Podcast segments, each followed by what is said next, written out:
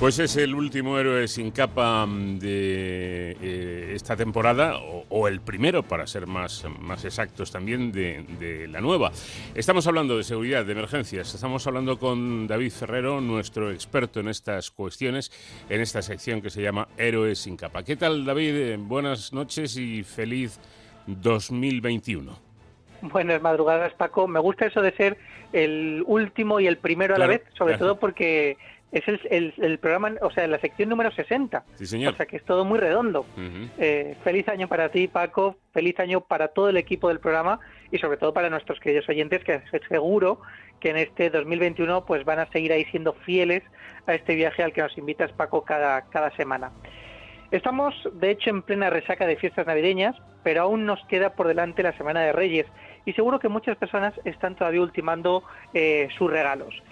Y pues fíjate, nos ha llamado la atención que estas navidades, según el banco Pinex, el número de usuarios que realizarán sus compras por Internet se ha duplicado con respecto al año anterior.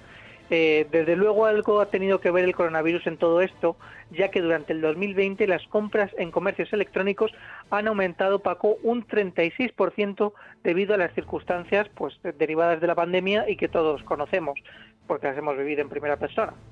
Nos hemos preguntado si es seguro realizar compras por Internet y, como siempre nos gusta hacer en este programa, hemos recurrido a los expertos. Desde el Instituto Nacional de Ciberseguridad de León nos atiende Ruth García, que es técnico de ciberseguridad para ciudadanos del INCIBE. Eh, Ruth García, buenas noches y feliz año. Buenas noches y feliz año también para, para vosotros. Bueno, como experta en seguridad informática, te voy a hacer una pregunta muy directa. ¿Es seguro realizar compras a través de Internet? Pues es seguro siempre y cuando tomemos unas medidas preventivas para hacerlo con seguridad. Bueno, ¿qué, qué medidas habría que, tomar? Eh, ¿Cuáles son eh, los pasos que hay que seguir para, para no llevarnos un susto? Pues sí, la verdad es que hay unas serie de recomendaciones que son fáciles de aplicar y que a muchos usuarios, pues o por desconocimiento o porque directamente no, no nos hemos informado o hemos eh, puesto atención en cómo comprar seguro online, pues bueno, eh, es muy sencillo. Simplemente, pues en primer lugar, antes de ponernos a, comprar, pues eh, habría que poner una puesta a punto de nuestro dispositivo, pues para asegurarnos de que no tiene ningún virus ni que o que está protegido adecuadamente. Con esto pues, estamos hablando, por ejemplo, de instalar pues, un antivirus para analizarlo de vez en cuando y que sepamos pues que está libre de malware y asegurarnos también, pues por ejemplo, que está actualizado. Y una vez que tenemos la puesta a punto de nuestro dispositivo con unos requisitos mínimos, que, yo creo que casi todos los usuarios, pues bueno, ya sabemos que hay que tener eh, el antivirus instalado, pues eh, ya podemos proceder a lo que es ya el hecho de, comprar. Y en este sentido, pues es verdad que como comentabais, eh, durante este año, pues se ha notado un elevado volumen de usuarios que se han lanzado a comprar online efectivamente, pues yo creo que la situación que estamos viviendo pues ha provocado que, que, lo hagamos de esta manera, el evitar salir, por ejemplo, a tiendas físicas. Y, y, bueno, pues comprar online la verdad es que siempre es una, es una buena forma y además es muy práctico y encontramos productos de todo tipo a muy buenos precios y demás, o sea que hay muchas ventajas. En este sentido, pues tenemos que tener mucho cuidado porque los ciberdelincuentes, pues claro, son conscientes de esta situación ¿Y qué es lo que han hecho? Pues eh, lanzarse al mundo online y crear páginas web, por ejemplo, fraudulentas. Páginas web que pueden, por un lado, pues, suplantar la marca o la imagen de alguna entidad o servicio muy conocido para que el usuario, cuando busque por esa marca a través de su buscador, pues encuentre estas páginas fraudulentas en lugar de llegar a las legítimas y allí pues eh, encuentren unos productos a unos precios que están mucho más rebajados o por debajo del mercado de lo que costarían eh, en situaciones lógicas o normales y acaban comprando en estas webs. Esto, por ejemplo, pues eh, sería una cosa que se podría evitar fácilmente, pues si comprobamos eh, previamente que estamos en la página legítima, leemos las condiciones y términos del servicio. Importantísimo leer la, la política de privacidad y la información sobre la empresa, porque esto nos puede dar ya muchas pistas de si estamos eh, en una empresa legítima o por el contrario de, una falsificación que lo único que intenta es recopilar nuestros datos bancarios para luego pues eh, efectuar cargos en nuestras cuentas pues que de manera fraudulenta. Entonces los precios y, este tipo de webs es una cosa que podríamos comprobar fácilmente y que muchos usuarios son víctimas de ello. Eh, además de estos eh, riesgos que nos estás comentando, a nivel general, no sé si desde el INCIBE habéis detectado otro tipo de riesgos que se dan en Internet a la hora de adquirir eh, pues, cualquier tipo de producto o de servicio y de los que tenemos que estar alerta. Sí, además de este tipo de páginas fraudulentas, pues también muchos usuarios estamos haciendo ya uso de aplicaciones de compraventa, es decir, pues vamos a vender productos que ya no utilizamos o comprar que otros usuarios pues de la misma manera ya no usan y quieren sacar un rendimiento de ello y que muchas veces pues está prácticamente nuevo y nos serviría perfectamente.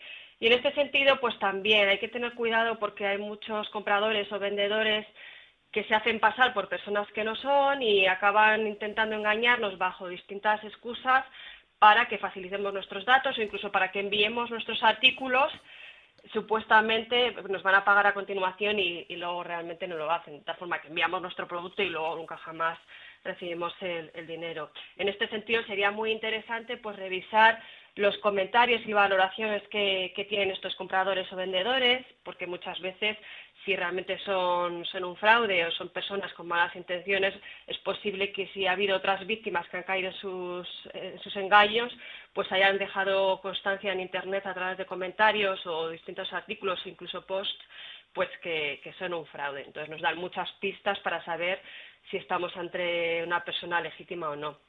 Y luego también, sí, perdón. No, no, continúo.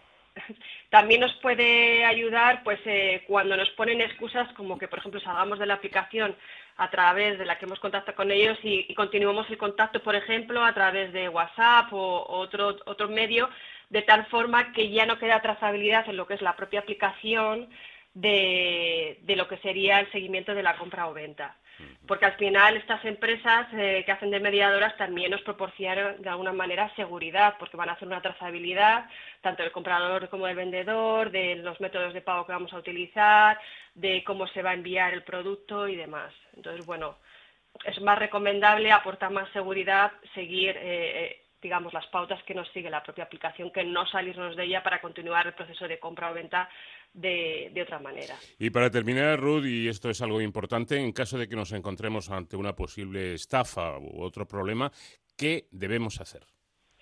Pues en primer lugar, si todavía no hemos sido víctimas, es decir, hemos identificado de manera previa el, fraude, si, se trata de un anuncio que esté alojado en alguna web, eh, sería importante reportar como fraudulento eh, el anuncio a esa aplicación o web. Si por el contrario se trata de una web fraudulenta, el INCIBE tiene un canal para reportar este tipo de, fraudes o de páginas web fraudulentas para que los usuarios, pues, eh, bueno, para que se proceda a la retirada de esas páginas y que otros usuarios, pues, no puedan encontrarlas y, puedan ser víctimas de, un fraude. Y en cualquier caso, para todos aquellos usuarios pues que quieran consejos para saber comprar online o incluso qué hacer una vez que ya se han encontrado con, con un problema, pues pueden llamar al 017, que es la línea de ayuda de ciberseguridad INCIBE, que es un, el número 017, que es gratuito y confidencial, y que está disponible los 365 días del año. Por lo tanto, cualquier usuario podría llamar y en un momento un técnico le respondería a, todas sus dudas. La verdad que es una herramienta pues eh, muy eficaz y que todos tenemos a nuestro alcance. Yo cuando cada vez que tengo oportunidad siempre hablo de la página web del INCIBE porque es un repositorio maravilloso de consejos eh, de ciberseguridad al alcance de todos, con lo cual yo siempre invito, y ahora también lo hago a nuestros oyentes, a que visiten la, web del, del, INCIBE. Luz García, técnico del Instituto Nacional de Ciberseguridad, muchísimas gracias por atendernos y seguiremos estos consejos al pie de la letra para comprar con seguridad por Internet. Pues muchísimas gracias a vosotros. Y nada, seguir al INCIBE, y en concreto a la Oficina de Seguridad del Internauta, que es el canal de ciudadanos que proporciona INCIBE, porque ahí encontraréis muchísima información sobre cómo comprar online y otros muchos consejos para, para mantenerse seguro en Internet. Hasta aquí llegamos por hoy. Gracias, eh, David, y que empecemos el año con buen pie. Te espero la próxima semana. Muchísimas gracias, Paco, y hasta la semana que viene. Hasta entonces, ya saben, protejan